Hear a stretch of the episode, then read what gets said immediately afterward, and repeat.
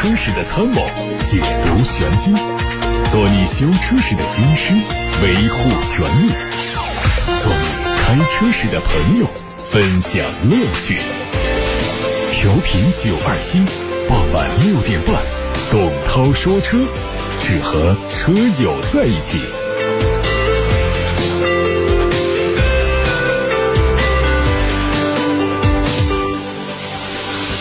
各位好，我是董涛，欢迎在六点半到七点半听董涛说车。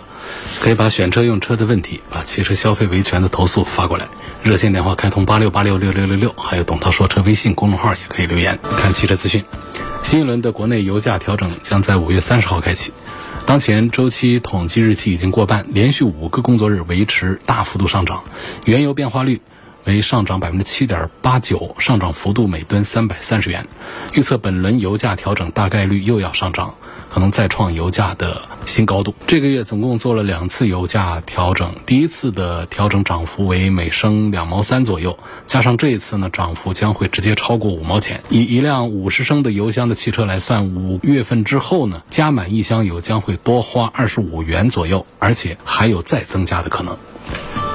二零二二年对于韩系品牌来说呢，又是艰难的一年。韩国汽车产业协会发布的数据说，一季度中国汽车销量为六百万辆，同比增长百分之六点二，其中韩系车的销量九点四万辆，同比减少百分之三十九。乘联会发布的数据说，今年一至四月韩系车在国内的销量是十一万，同比下滑百分之四十三，在中国市场份额已经从二零二一年的百分之二点七跌到了百分之一点八。入华二十年，韩系车似乎已经迎来了至暗时刻。相比于中国市场，现代集团似乎更加敏感欧美消费者的需求。韩国汽车产业协会数据显示，一季度美国市场销量同比下滑。滑百分之十五点八，来到了三百二十八万辆，其中韩系车同比下滑百分之三点七，三十二万辆。欧洲市场销量同比下滑百分之十，来到了两百七十五万辆。韩系车同比增长了百分之二十一，达到了二十七万辆，并且以百分之九点八的市场占有率，首次在欧洲市场上位居第三位。之前，一台奔驰 300SLR 以1.35亿欧元（约合人民币9.58亿）的价格成交，打破了此前法拉利250 GTO 的成交记录，成为迄今为止世界上拍卖价值最高的汽车。这款成交了的奔驰 300SLR 赛车生产于1955年，搭载一台3.0升的八缸发动机，最大可以输出302匹马力，最高车速每小时290公里。对于1950年代的汽车来说，已经是非常夸张的数字。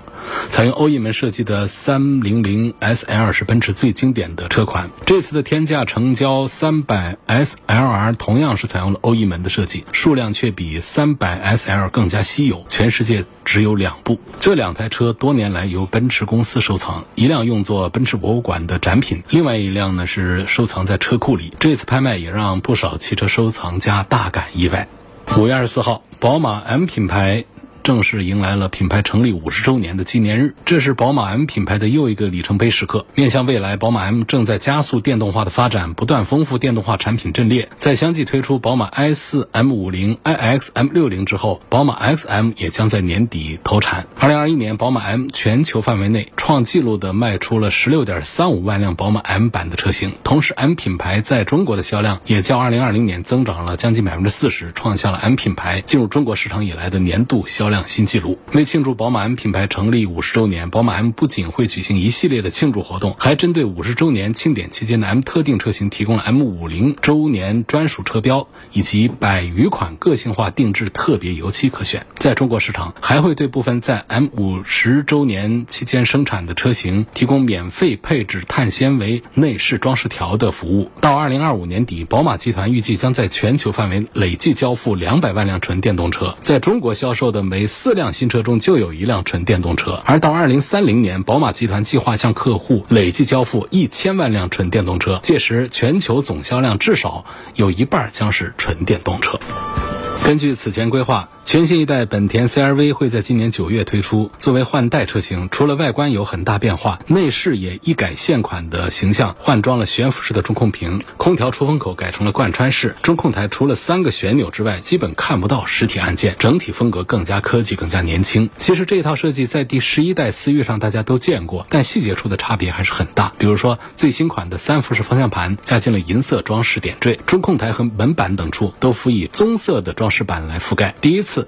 采用了电子挡杆，整个内饰相比现款，无论是档次感还是科技氛围感都有提升。虽然和当下的主流设计还有差距，但是对于本田来说已经是相当的突破。网上传出一组红旗首款 MPV 的实拍图，从车尾的右下方的标志来看呢，大概率会命名叫做 HM9。前脸尺寸巨大的齿瀑式的格栅几乎占据了整个车头，两侧分体式的大灯和 H9 的风格如出一辙。车侧造型修长，并且会在两侧配上电动滑门。车尾是熟悉的贯穿式尾灯，配合镀铬装饰，有非常丰富的层次感。魏牌新车圆梦是一款定位中型 SUV 的复古车型，在中国市场上可以说是相当独特的存在。继车型申报图现身工信部的目录之后呢，相关内饰也被曝光。可以看到，内饰造型虽然比较复古，但是配置非常现代化。整个中控台造型简洁，三连屏布局占据了大部分的区域。屏幕下方有浅色的木纹装饰板和镀铬装饰条，圆形空调出风口的下方配备了少量的物理按键。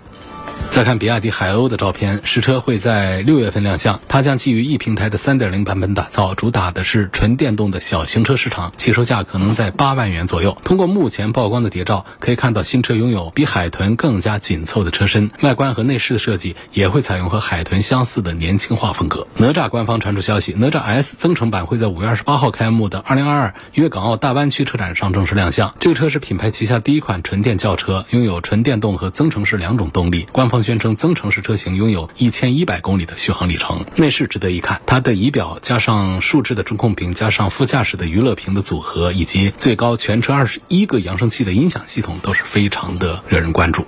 网上还有广汽传祺的 A79 车型图，这车呢可能是广汽传祺下一代的 GS3。图片看到整车尺寸非常紧凑，尤其车尾是比较典型的小型 SUV 风格。车头大尺寸的格栅中央有红色和银色的横条，底部两侧还有银色的多边形的装饰，这些都是现款传祺 GS3 的主要装饰特征。好，现在董涛说车开始回答大家的选车用车问题。有位网友他说，两个月的新车凯迪拉克 XT6。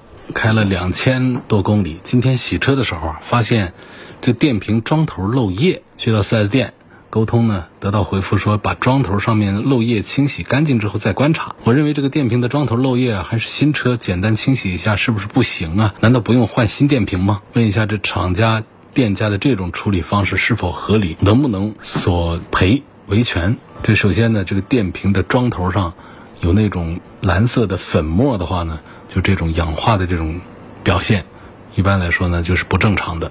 老的电瓶呢会有这样的情况。如果说只是两个月的新车出现这种情况是反常的，那么可能就是桩头这个地方有电解液的渗漏，它才导致了我们这个接线桩上的这种氧化。这种现象出现之后呢，可能没事儿，但是也可能导致我们电瓶的电流的输出会受到影响，影响我们电瓶的正常使用，进而会导致我们车内的一些工作零部件。出现反常的情况，所以这是要处理好的。当然说，店家现在呢，对于这种情况清洗之后再观察呢，这也是一种处理的办法，但是不能说是时间太长。我觉得再观察呀一段时间之后呢，如果还有再漏液的话呢，电瓶是没有办法来做维修的嘛，还是应该做换新的处理。现在呢，他直接就给你换一个新电瓶呢，可能是一种方案。再观察一下，再换新电瓶也是一种方案。所以这个刚买的新车两个月，这个心情我理解是不大放心。但是呢，我认为不能说观察很长时间，电瓶的质保期它没有整车那么长。但是呢，你再观察一段时间之后，又出现新的这个粉末的话呢，还是可以要求店方对这个电瓶进行处理。具体是怎么处理，我估计也就是换新，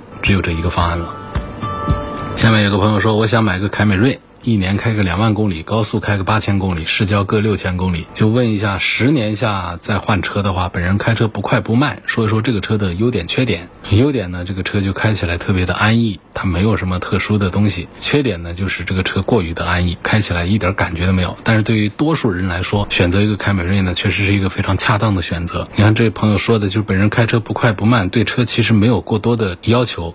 更多的要求其实就在于这个车呢故障率要低一些，凯美瑞可以做得到，它的故障率不高。然后车上的基本配置和价格之间的这个关系也是显得购买价值挺不错，性价比是挺好的。一年两万公里这样的公里数也不大，开个十年下来，搞不好的话呢，就基本上除了保养呢，其他的一些故障可能都不一定会发生。所以这个车的优点就在于它各方面都很平衡、很安逸，然后故障率也不高。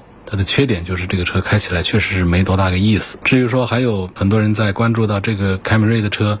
它是不是在安全性方面会差一些啊？其实这个不用太担心，因为现在丰田的车呢，在新的 TNGA 这个平台上架构上出来的，在安全性上相对过去的丰田产品呢是有很大的提高和进步的。而且凯美瑞在日系三强中，雅阁、凯美瑞和天籁当中呢，它的销量是从来都不是垫底的。那现在是天籁卖的是在垫底的，所以选择一个凯美瑞，对于多数人来说的话呢，在这个二十万左右甚至二十万以下。这样的价位上选择一款日系的 B 级车是一个很靠谱的选择。还有一位朋友问，瑞虎八 Plus 跟长安 CS 七五 Plus 之间不知道选谁？看中瑞虎八 Plus 的油耗，但是呢，我又喜欢七五的外观。确实是长安 CS 七五在设计上呢也是有新意啊，但是确实奇瑞在动力这个系统上做的比 CS 七五是做的要好一点。因为瑞虎八 Plus 其实做的也挺漂亮。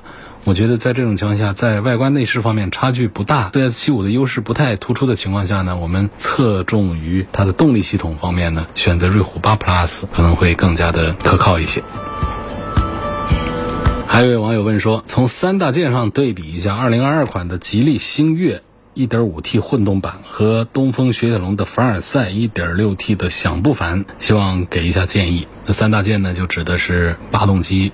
变速箱和底盘体系，从发动机和变速箱的这个角度来讲呢，这凡尔赛的 1.6T。这一套 THP 的发动机和 8AT 的匹配做的也是挺好。吉利星越的这一套动力呢，做的其实也挺完善的。它的 1.5T 的实际的动力表现呢，也没有说比这个凡尔赛的动力要弱。所以从这个可靠性上讲呢，目前认为神龙公司的这一套 1.6T 加 8AT 的这一套组合呢，也是经过了很多人的验证，可靠性还不错。吉利的这个 1.5T 的混动版呢，其实它在技术的领先方面呢，做的还是有自己的优势的，就是它有一些新的技术加进去。尤其是混合动力这方面。那么在底盘这个单元上讲的话呢，我觉得相对凡尔赛来说，吉利星越在调教上的功夫还是要弱一点。法系车在底盘的调教功力上要更加的深厚一些。所以在三大件上呢，如果说发动机、变速箱难分胜负的话，那么在底盘这个单元，凡尔赛胜出。所以这是一个三大件上的对比，感觉凡尔赛的综合的得分要略高于星越 L 的 1.5T 混动版。当然，这只是比到了这个三大件。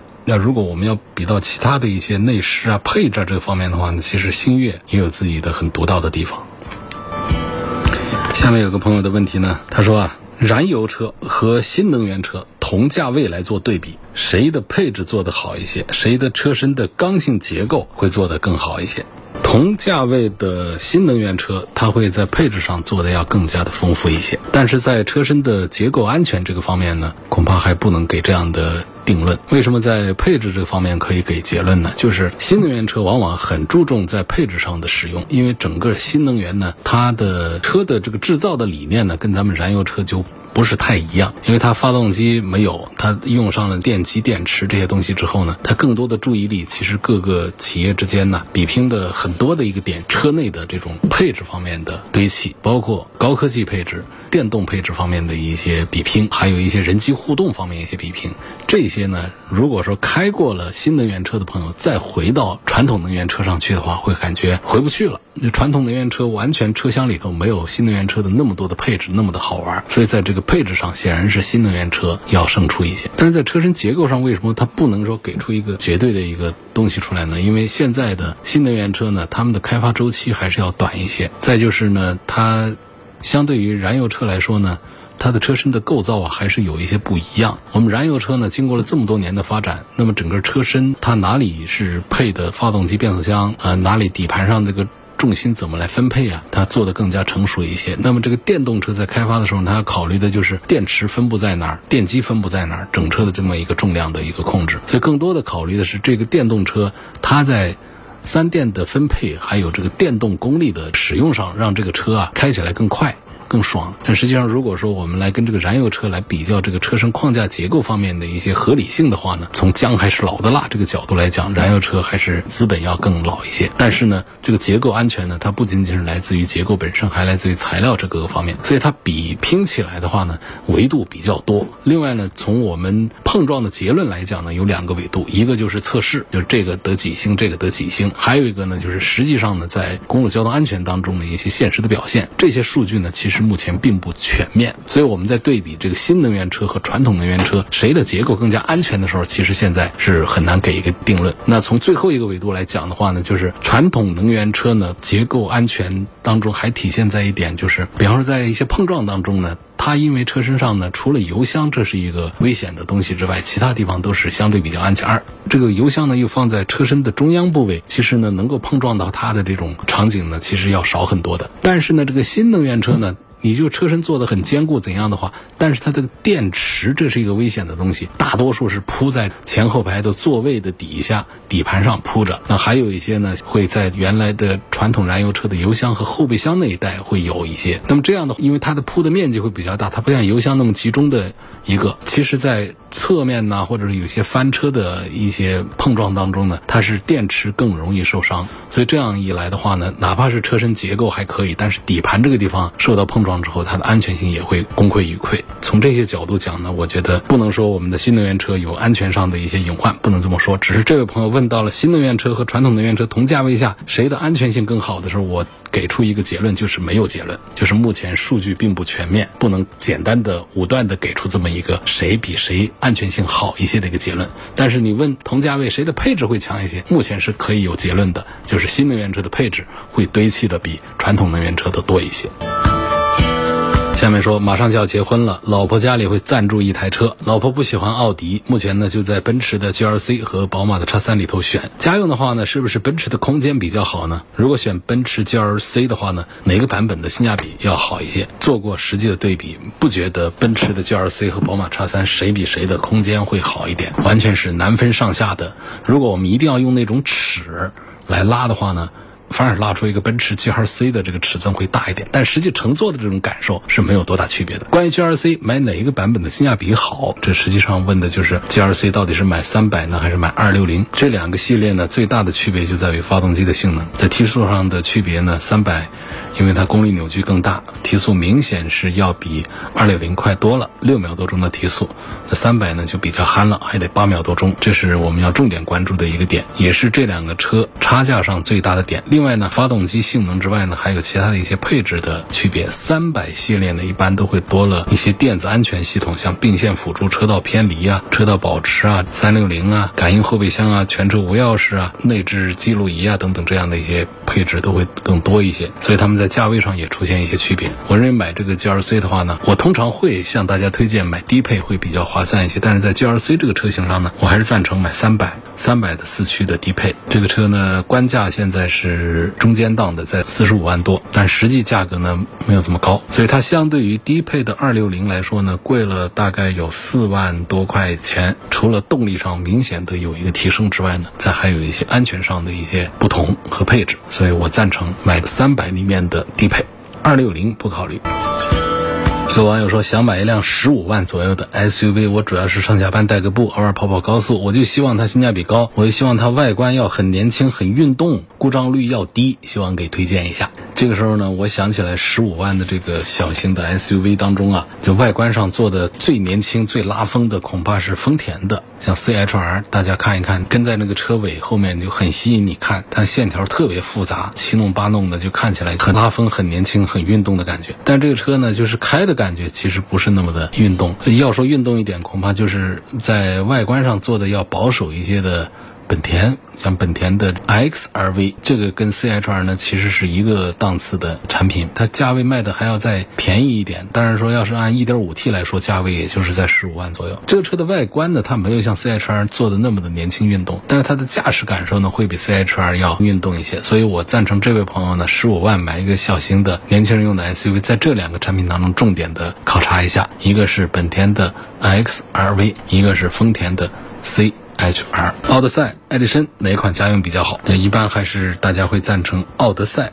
家用会比较好一点，因为奥德赛相对于其他的 MPV 来说呢，它也是有商务有家务，但是家用会显得更恰当一些，在于商务的那种大气的感受，在奥德赛上是找不到的。另外，它车内的空间呢，实际上它是做的要紧凑一些的，它要通过座椅的调节才能够把比较宽大的空间给做出来，否则正常的坐三排人的话呢，不管是纵向的还是横向的空间也并不大。然后从这个一些配置上来讲，也是让这个车的性价比比较好，所以配置上做的并不。是太多的。奥德赛和艾力绅其实是一个车，但是呢，艾力绅在一些配置上方向呢是比较偏向于商务的使用一些，所以如果说是家用比较多的话呢，在奥德赛和艾力绅当中呢，我会赞成广汽本田的奥德赛，赞成的多一点。还有一个问题特别有意思啊，奔驰 GLB 的 AMG 版本和 GLC 哪个动力好？这还用问吗？不管是四三六三什么三的，只要是一个 AMG，哪怕它是个四缸机，你都不用跟奔驰的普通版本来做对比，谁的动力会好？那一定是 AMG 的动力是要好一些，这是毫无疑问的话题了。奔驰的 GLB 呢，其实这个车呢。原来最开始的时候，它这个动力是用的比较弱，让人觉得这个车子比较弱。但实际上呢，这个车子啊，我觉得是挺划算的，就尺寸又大，车内的空间呐，各方面都挺好。然后呢，再配上一个三百匹马力的二点零 T，做成一个 AMG 之后呢，卖四十万，我觉得它比一个普普通通的 GLC 啊是要好太多了。所以它虽然说它只是叫 GLB 的 AMG 的三五，三五是整个 AMG 里头啊就规格最低的。在 MG 里头呢，一般要说到六三的话，那就是很厉害的家伙了。中间还有四三这样的，但尽管是个三五呢，它也是三百匹马力的二点零 T，那跟奔驰的 GLC 来做对比了，确实是差别就太大了。GLC 的最高功率的两百五十多匹马力，这个提速啊，我们如果说讲最终的这个数字的话，那确实是区别就非常的大了。五秒多钟的一个提速，四十万的一个车，奔驰的 GLB AMG 版本。